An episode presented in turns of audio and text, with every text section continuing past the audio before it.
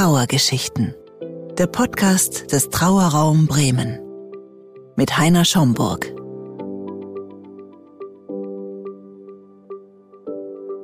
Herzlich willkommen zu dieser weiteren Podcast-Folge des äh, Trauerraum Bremen, Trauergeschichten. Ähm, unsere regelmäßigen Hörer und Hörerinnen werden sich jetzt vielleicht über diese neue Stimme hier etwas wundern. Mein Name ist Lisa Schwacke, ich arbeite hier auch im Trauerraum und ähm, werde künftig auch einige Interviews führen.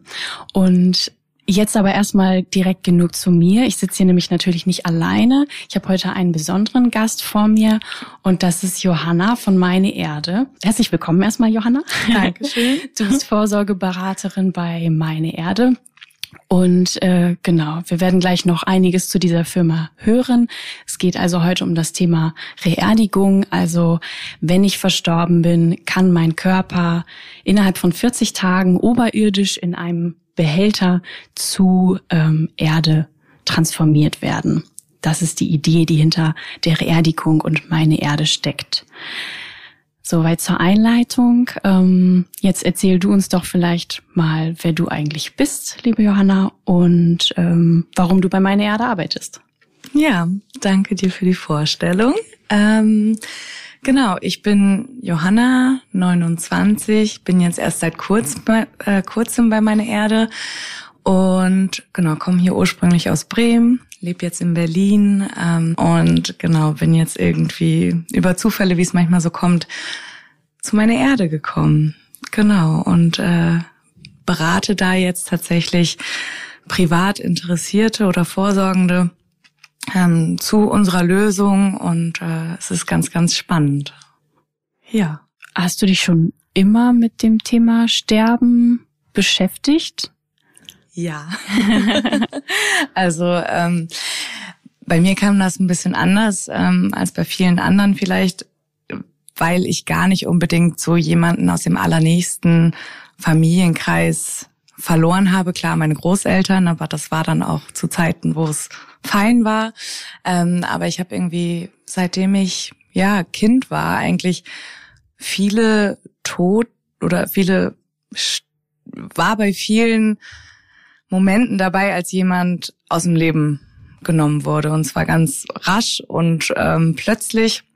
Also es war einmal mein Großonkel, mit dem wir irgendwie Fußball gespielt haben, ähm, der dann einfach umgekippt ist, aber auch wirklich Leute, die ich gar nicht kannte, irgendwie ein Fischer, der untergegangen ist vor meinen Augen, ein Mädchen, das im See ertrunken ist, ein Mann, der bei Rewe in der Schokoabteilung lag, also so ein paar Sachen und das ist dann alles ganz schön ja irgendwie hängen geblieben, ähm, aber es wurde nie so richtig aufgearbeitet und ich mache da auch niemanden einen Vorwurf draus. Also meine Familie ist einfach so ein bisschen norddeutsch und zurückhaltender, was sowas angeht und ähm, ja, das war dann halt einfach so und weiter geht's und ähm, das genau, jeder äh, geht anders damit um und ich glaube auch, dass es für meine Eltern so funktioniert. Aber für mich hat es eben immer weitergearbeitet. Und daher ist so eine Art Faszination, glaube ich, entstanden. Und es hat einfach viel Präsenz in meinem Leben, diese Frage, ähm, ja, wie stirbt man, wann, wie geht's weiter? Also ja, ich habe dann auch irgendwann in Berlin, weil Berlin sehr laut ist, ähm, meine Liebe zu Friedhöfen entdeckt, ähm, weil das die einzig ruhigen Orte sind. Und das ist jetzt, klingt komisch, aber ein Hobby geworden, weil es auch einfach in Berlin ist nochmal anders als hier in Bremen teilweise. Also hier gibt's ja auch sehr schöne Friedhöfe, aber es sind jetzt nicht so diese, ja, kastenförmigen Gräber und da steht immer also ein Stein gleich dem anderen so, sondern es ist ja wirklich ganz, ganz viel Geschichte auch und kulturell spannend und da clashen wirklich Kulturen auf Friedhöfen aufeinander und das ja ist ganz, ganz spannend zu sehen. Ja, so viel dazu. Mhm, danke. Und wie bist du dann auf äh, meine Erde aufmerksam geworden? Also was war für dich da so das Besondere dran, dass du gedacht hast, Mensch, das ist jetzt der Laden, bei dem ich mich als nächstes bewerbe? Ähm, es war tatsächlich gar nicht so richtig geplant. Ähm, also ich hatte diesen Sommer gekündigt bei meinem vorigen Arbeitgeber. Einfach weil ich konnte mich selbst nicht mehr hören bei dem, was ich da erzählt habe. War eine tolle Zeit, aber ja, und habe dann eben gesagt, so ich möchte mich jetzt nochmal neu orientieren und mir dafür auch Zeit geben. Mm, gegebenenfalls in eine Richtung, in der ich wirklich auch intrinsisch ähm, motiviert bin. Und dann war ich eines Abends bei einem Dinner bei meiner Cousine und Vanessa, meine jetzige Kollegin, war da und ich kannte sie auch schon vorher und sie hat immer so ein bisschen erzählt von ihrer Arbeit und ich hing ihr an den Lippen und habe immer mehr Fragen gestellt und am Ende hat sich immer alles um meine Erde gedreht und meine Cousine saß daneben und war so, ja, gibt's noch andere Themen hier am Tisch? Und sie hatte dann an dem Abend erzählt, dass sie ähm, ja derzeit sehr, sehr viel zu tun hat, weil tatsächlich die Anfragen von privaten Menschen deutlich zunehmen und sie das selber gar nicht mehr bewältigen kann. Und dann habe ich gesagt, du, ich habe Zeit, ich habe Lust, sag Bescheid. Und zack, warst du drin. Zack, war ich drin. Genau. Ja. Schön, okay. Und jetzt haben wir ja schon so ein bisschen über deinen Weg dahin gesprochen. Was macht die Firma denn eigentlich? Oder was macht die Firma auch? Was zeichnet die auch aus? Ja, ähm, also die Firma, also meine Erde, ähm, bietet eine Alternative zu den zwei gängigen Bestattungsformen, die wir hier in Deutschland so kennen, also zur Erdbestattung und zur Feuerbestattung. Und meine Erde ähm, bietet eben diese Lösung, dass der Körper der verstorbenen Person, hast du ja vorhin auch schon gesagt, zu Erde transformiert wird. Also dass quasi der Prozess, der gegebenenfalls im ähm, Friedhof, zwei Meter in zwei Meter Tiefe, im besten Falle in 25 Jahren passiert, muss man auch dazu sagen, ich habe von euch gehört, im besten Falle. ähm, genau, ähm, dass wir das eben wirklich innerhalb von 40 Tagen ermöglichen und diese nährstoffreiche Erde, die dann entsteht, der Erde wieder zuführen können. Also wirklich das, ja, wie man das immer so schön sagt, Erde zu Erde. Mm, und in dem Fall ist es auch wirklich sehr nährstoffreiche, fruchtbare Erde, ähm, die dann auch ja dem Kreislauf wieder zugeführt werden kann und damit weiterarbeiten kann. Das heißt, das, was vielleicht bei der Kremation mh, äh, verloren geht an Nährstoffen, dass das ja doch wieder dem äh, Kreislauf des Lebens, äh, in dem Fall des kleinen Parts des Friedhofs, ähm, auf dem die Erde dann beigesetzt wird, ja, dass es da eben weitergeht. Mhm. Genau. Genau, du sagtest jetzt gerade im besten Fall nach 25 Jahren. Ähm, wir, bei uns im Team ist das immer mal wieder Thema, dass es halt zu sogenannten Verwesungsstörungen kommen kann. Und das ist auch einer der Gründe, warum für uns die Beerdigung halt so interessant ist. Also es gibt hier in Bremen Friedhöfe, da sind Erdbestattungen kaum möglich oder nur an ähm, auf speziellen Bereichen quasi möglich, weil es halt ähm, zu Verwesungsstörungen kommen kann durch äh, erhöhtes Grundwasser beispielsweise. Und das ist einfach was ganz Besonderes, finde ich. Ich weiß, wenn ich in diesen Kokon gelegt werde, dann werde ich nach 40 Tagen auch wirklich Erde sein. Und da wird nicht vielleicht noch ähm, ähm, mein, mein, mein linker kleiner Finger, der liegt dann da noch, der wahrscheinlich nicht, der wird am schnellsten vergehen, aber halt die großen Knochen, ähm, Genau. Mhm. Kannst du, wo ich jetzt gerade Knochen sage, vielleicht dazu auch noch was sagen? Das ist, glaube ich, auch genau. immer eine große Frage, die an uns herangetragen wird. Können die wirklich vergehen in diesen 40 Tagen? Nein. Mhm. Ähm, also Pablo, ähm, unser Gründer oder Co-Founder, ähm, der sagt das immer so schön, so, wir sind im Leben halt dankbar dafür, dass sie so stabil sind. Ähm, und das sind sie eben nach unserem Tod immer noch. Das heißt, die sind tatsächlich nach diesem Transformationsprozess der 40 Tage ja, kann man sagen, haben die ungefähr mh, mm, die sehen ungefähr so aus, wie als hätten sie 20 Jahre in der Erde gelegen. Also mhm. sind nicht mehr ganz so äh, stabil und schick äh, wie zum Zeitpunkt des Todes, aber genau, die sind dann quasi noch da ähm, und die werden dann gemahlen. Also ähnlich wie im Krematorium. Im Krematorium bleibt deutlich weniger von den Knochen ähm, übrig, aber genau, bei uns wird es auch gemahlen. Also Genau. Und das wird dann aber auch, bleibt in der Erde. Das heißt, die wird auch, ähm, die Knochenreste werden auch beigesetzt. Mhm. Okay. Kannst du uns vielleicht mal erzählen, wieso der Ablauf ist? Mhm. Also ähm, wenn ähm, jetzt ein Anruf kommt, also in dem mhm. Fall kommt er natürlich erstmal zu uns hier als Bestattungsunternehmen. Ähm, wie, wie läuft das dann alles ab ähm, vom Todeszeitpunkt bis zur Beisetzung der neuen Erde? Genau, ich glaube, da hast du schon was Gutes gesagt. Ähm, ihr als Bestatter, ihr bleibt die primären Ansprechpartner, ihr bleibt ähm, diejenigen, die wirklich das Ganze drumrum auch weiterhin planen und durchführen. Wir sind wirklich nur ähm, Dienstleister in dem Fall der Reerdigung dieses Prozesses. Und ähm, ihr würdet dann, sofern der Wunsch besteht, ähm, die Erde, nee, stopp, die verstorbene Person ähm, zu uns in ein Alvarium bringen. Alvarium, das ist der Ort, an dem ja die Kokons stehen. Jetzt werfe ich hier mit vielen äh, Wörtern um mich. Also Alvarium ist bei uns wirklich der Ort, in dem wir ähm, ja die Transformation vollziehen. Derzeit sind das zwei Kapellen in Schleswig-Holstein. Schleswig-Holstein ist das erste Bundesland jetzt gewesen, das uns da eine Pilotphase ermöglicht hat. Und da, ja, genau, stehen die Kokons. Die Kokons sind diese Behälter, ähm, so ja, sargähnlich quasi, ähm, in dem die Transformation vonstatten geht. Genau, und ihr würdet dann ähm, die verstorbene Person nach Kiel oder Mölln bringen würdet die Person einbetten, so nennen wir das, also reinlegen in den Kokon. Der ist schon vorge, ähm, äh, vorbereitet mit, wir nennen das Substrat. Das ist quasi so eine so ein Gemisch aus Grünschnitt, irgendwie Heu, ähm, auch so biologisch vorkommender Aktivkohle, ein bisschen Wasser. Da geht es darum, dass wir dadurch die perfekten ähm, Voraussetzungen schaffen für diesen Prozess, der dann startet. Also das sind die perfekten Voraussetzungen. Also chemisch, ich bin keine Chemikerin, ähm, aber es ist im Prinzip so, dass es wichtig ist, dass das Stickstoff, ähm, Sauerstoff, Kohlenstoffverhältnis in diesen Kokon passt.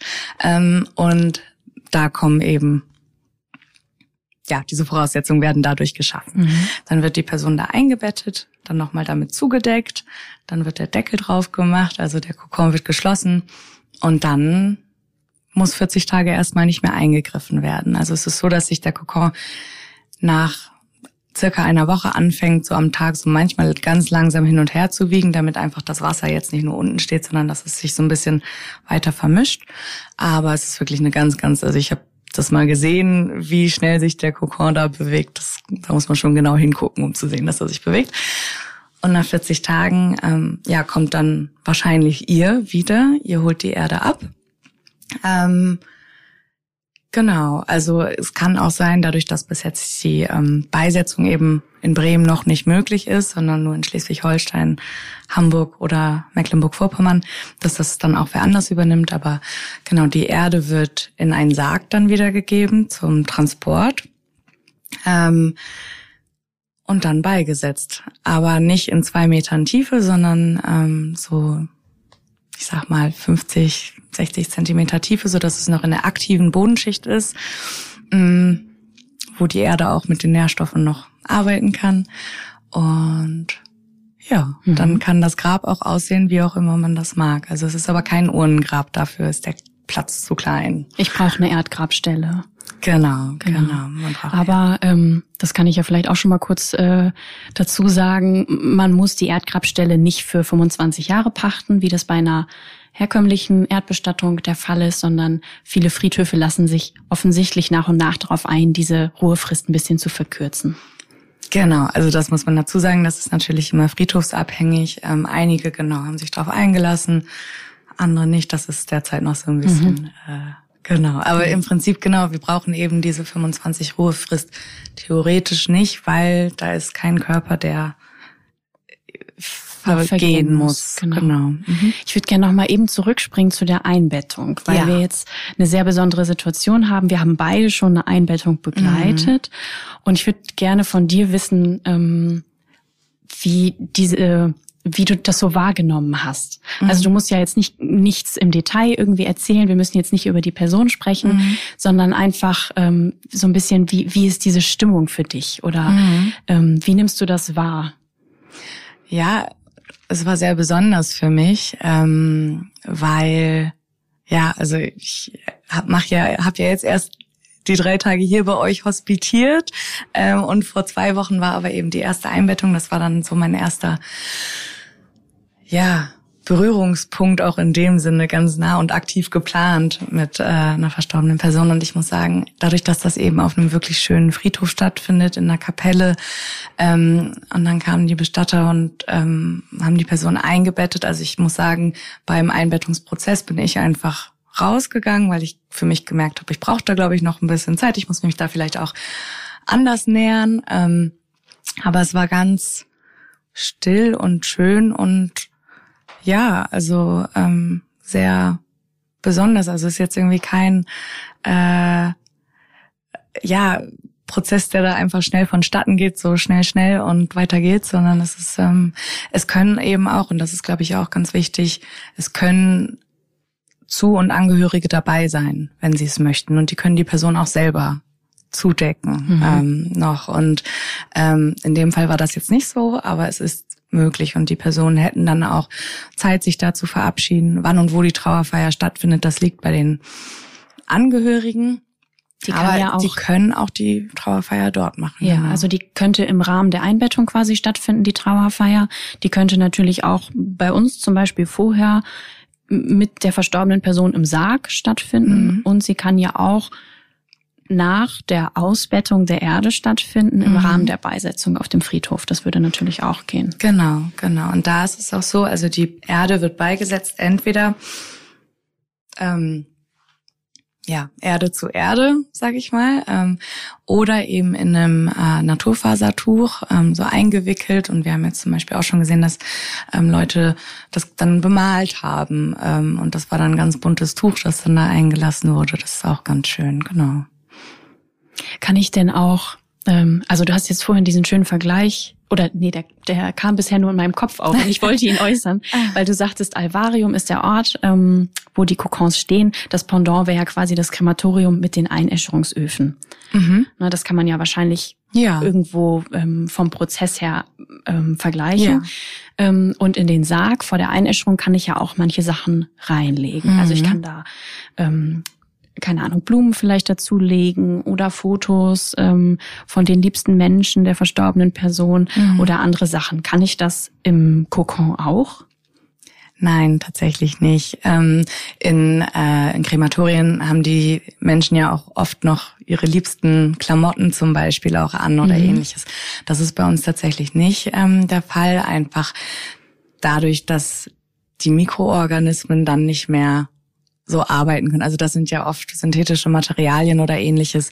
Das heißt, die Person kommt da ja nackt rein. Ähm, mhm. Ähm, und es sind jetzt auch keine, also Blumen können zugelegt werden, weil die eben mit ähm, vergehen, aber ähm, jetzt keine ähm, anderen Dinge. Die können aber danach wiederum, wenn es gewünscht ist, noch ins Grab gelegt werden, mhm. zum Beispiel. Also okay.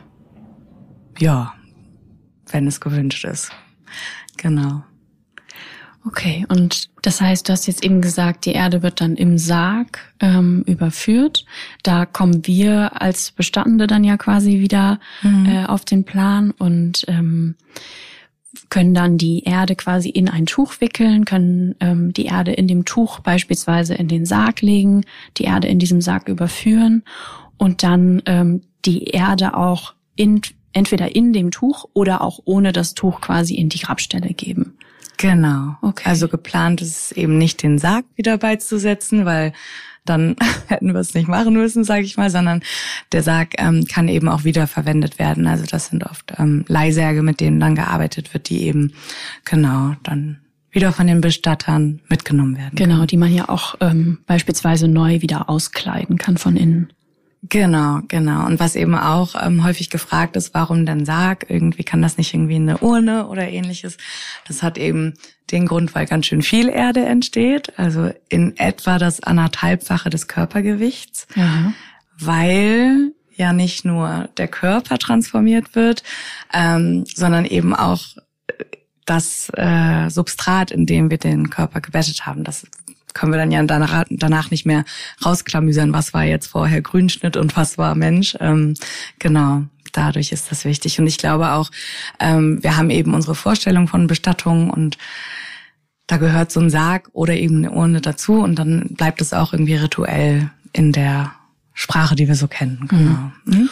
Und wenn das dann Erde ist, Kann ich dann auch Erde mit nach Hause nehmen? ich liebe diese Frage, die wird mir häufig gestellt. Ähm, es ist doch Von, dann Erde, sagst du. Das ist doch dann Erde. So ist es. Ähm, nein, die muss auf einem Friedhof beigesetzt werden. Okay. Genau. Und derzeit ist das eben nur in diesen drei Bundesländern ähm, erlaubt. Genau. Es ist halt ein neues Projekt, es ist genau. ähm, eine neue Bestattungsart, das muss man auch immer wieder sagen. Es gibt da jetzt keine vorgefertigten Muster, sondern das wird ja erst entwickelt. So ist es. Und ja. das ist eben ein langwieriger Prozess und ähm, wir sind da auch gar nicht, ähm, ja, also wir wissen das, dass vor allen Dingen so etwas wie ja, Bestattungsgesetze sensibel sind. Da trauen sich Ministerien jetzt auch nicht mal einfach ran und sagen, wir ändern jetzt mal eben alles. Und es ist einfach ein langer Prozess und das ist auch alles ja Bundesland, ähm, ja, individuell. Ähm, genau, das, das, da haben wir noch einen Weg vor uns, aber sind ganz optimistisch. Kannst du noch mal was dazu sagen, was eine Reerdigung kostet? Mhm. Die Reerdigung an sich kostet 2900 Euro. Ähm, da ist dann, das eben aber auch nur der Prozess dieser Dienstleistung, die wir da ähm, ja inbegriffen haben. Also die Trauerfeier, die ihr beispielsweise organisiert oder auch der Weg, den ihr bei, ja von Bremen nach Kiel oder Mölln fahrt, diese Überführungskosten, ähm, die Grabstelle an sich, das ist dann nicht inkludiert. Mhm. Das heißt, ähm, das ersetzt dann den Prozess der Einäscherung beispielsweise. Beispiel. Mhm. Ähm, Oder die Kosten des des hochversiegelten Sarges. Ja, das ja, ach so, du meinst das ähm, des ähm, lackierten Sarges. Des lackierten genau, Sarges, eines, der eines sehr hochwertigen lackierten Eichensarges beispielsweise, genau. der toll verziert ist. Genau, weil wie wir gerade gehört haben, man braucht den Sarg ja nur mhm. für die Überführung.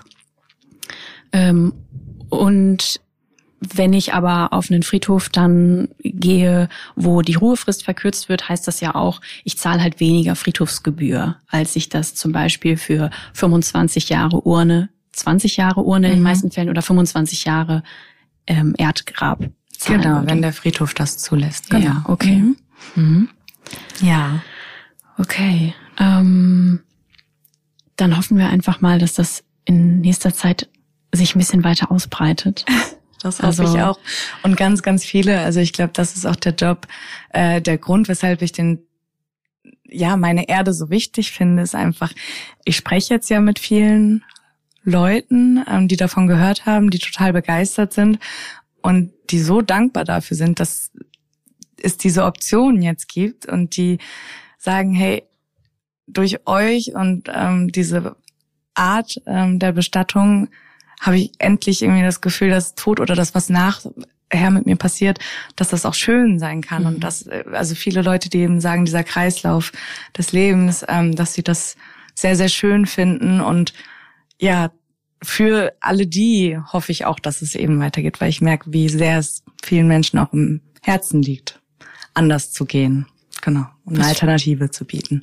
Was für eine sinnstiftende Arbeit du da gefunden hast. Ja, ich bin auch ganz happy. Ja. Kannst du dir selber vorstellen, äh, reerdigt zu werden?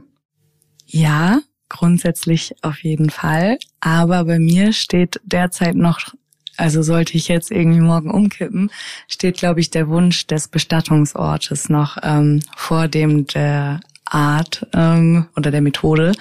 Und ich würde gerne in Borgfeld ähm, auf dem Friedhof da ist meine Grundschule, mein Kindergarten und die Kirche, in der ich konfirmiert wurde, alle drumherum. Und da ist es, ja, da würde ich dann noch, glaube ich, in der Urne beigesetzt werden zu dem Zeitpunkt heute. Also genau. hoffen wir, dass man irgendwann auch in Borgfeld sich reerdigen lassen. Genau. ähm, dann habe ich noch eine Frage, wie wir als Bestattungsunternehmen und vielleicht auch die Menschen, die uns jetzt gerade zuhören, dafür sorgen können, dass Reerdigung künftig auch überall möglich sein wird. Also was können wir als Gesellschaft tun, um die Chance einfach zu erhöhen dieser dritten Bestattungsart?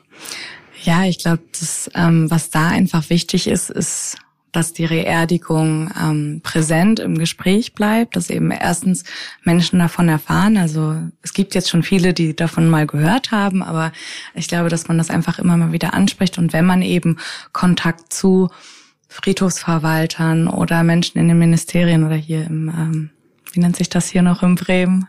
Senat, genau, äh, haben, ähm, dass man das einfach ähm, ja anspricht und sagt, hey, das ist eine gute Sache, setzt euch doch auch mal dafür ein und dass man einfach ja so ein bisschen aufklärt, glaube ich. Und ich glaube, derzeit sind vor allen Dingen auch viele mh, mm, kritische Stimmen unterwegs. Ähm, und dass man da einfach so ein bisschen weiter aufklärt und äh, ja, das so ein bisschen präsent hält, damit die Leute oben auch checken, dass so eine dritte ähm, Alternative eben auch gewünscht ist von der Bevölkerung oder von einem Teil der Bevölkerung, genau.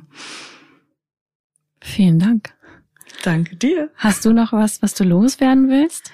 Ja, ja. Ähm, ich habe jetzt ja ähm, ja zwei, drei Tage bei euch hospitieren dürfen und das war ganz toll, danke. Schön, danke. Du darfst gerne wiederkommen. Danke. Das war Trauergeschichten. Der Podcast des Trauerraum Bremen. Weitere Informationen über unsere Arbeit gibt es auf Facebook und Instagram sowie unter www.trauerraum-bremen.de.